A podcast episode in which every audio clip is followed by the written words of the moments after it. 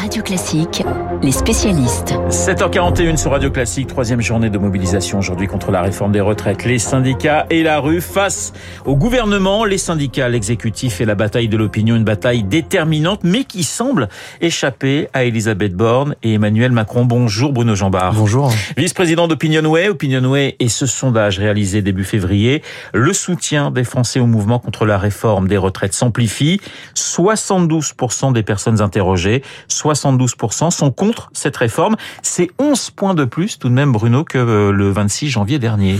Oui, on voit que le soutien au mouvement d'opposition à la réforme augmente après chaque grande manifestation. Donc on avait une première progression de 8 points après la manifestation du 19 janvier.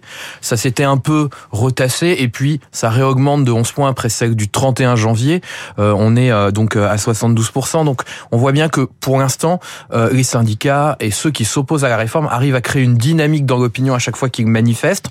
Euh, reste à savoir si s'il manifestait plus souvent, et je dirais euh, en continu, euh, il garderait autant ce soutien. Les explications du gouvernement, la fameuse pédagogie depuis une dizaine de jours, ça ne fonctionne pas? Non, mais je crois que la, pédagogie, c'est une erreur d'analyse du gouvernement. C'est probablement d'ailleurs plutôt des éléments de langage.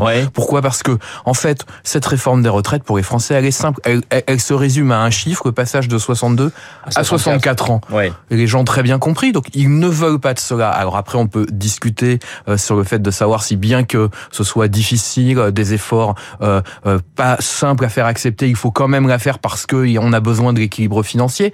Mais je crois qu'il n'y a pas besoin d'expliquer autre chose parce que dans le fond, quels que soient les ajustements qu'on fait autour de cette mesure, c'est ça qui symbolise la réforme et c'est ça que les Français rejettent. Alors dans le détail, on s'aperçoit que les femmes, les actifs soutiennent massivement le mouvement contre la réforme aujourd'hui. Oui, très clairement, c'est un mouvement particulièrement populaire auprès des actifs.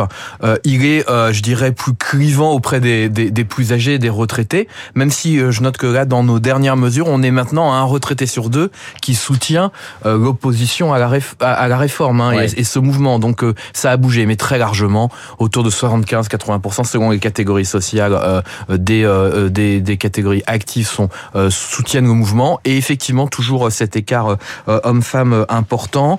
les femmes étant plus réticentes, probablement, on le sait, hein, parce qu'elles ont des carrières plus hachées que c'est plus difficile pour elles d'aller plus tard sur le marché du travail pour obtenir euh, une retraite à taux plein. Intéressante également la position des sympathisants LR que vous avez interrogé dans votre sondage. Un sur deux soutient la réforme, c'est-à-dire que les sympathisants de droite sont divisés, tout comme les élus finalement. Oui, alors on voit que un sur deux effectivement euh, euh, soutient le mouvement contre la réforme, et un sur deux s'y oppose.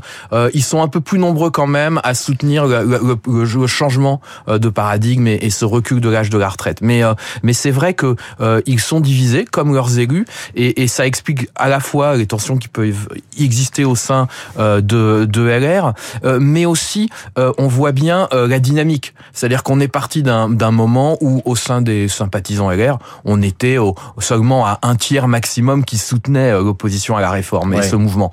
Aujourd'hui, on arrive à un sur deux, donc même eux sont touchés par cette dynamique d'opinion qu'engendrent les manifestations. Bruno Jambard, le responsable du conflit pour les Français, c'est Emmanuel Macron et c'est son gouvernement. Oui, depuis le début, ça c'est une difficulté aussi, hein, c'est que il n'y a pas du tout le sentiment que euh, cette crise euh, survienne d'une de syndicats qui soient obtus, qui soient contre tout changement, mais que c'est un sentiment de passage en force d'Emmanuel Macron en dépit du fait qu'il avait lui-même annoncé dans sa campagne qu'il ferait une réforme de ce type. Pour le moment, l'image des syndicats est plutôt bonne parce que on n'est pas trop impacté avec le télétravail euh, par euh, par les grèves, parce que les grèves et les manifestations surtout se passent relativement bien. C'est c'est ça qui explique finalement ce ce décalage entre l'image des syndicats et l'image de l'exécutif? Oui, je pense que euh, très clairement, c'est le choix d'un mouvement ponctuel, régulier mais ponctuel. Pour l'instant, c'était tous les 15 jours, peut-être ce sera toutes les semaines de manifestations qui se passent bien, qui sont à la fois nombreuses, vivantes,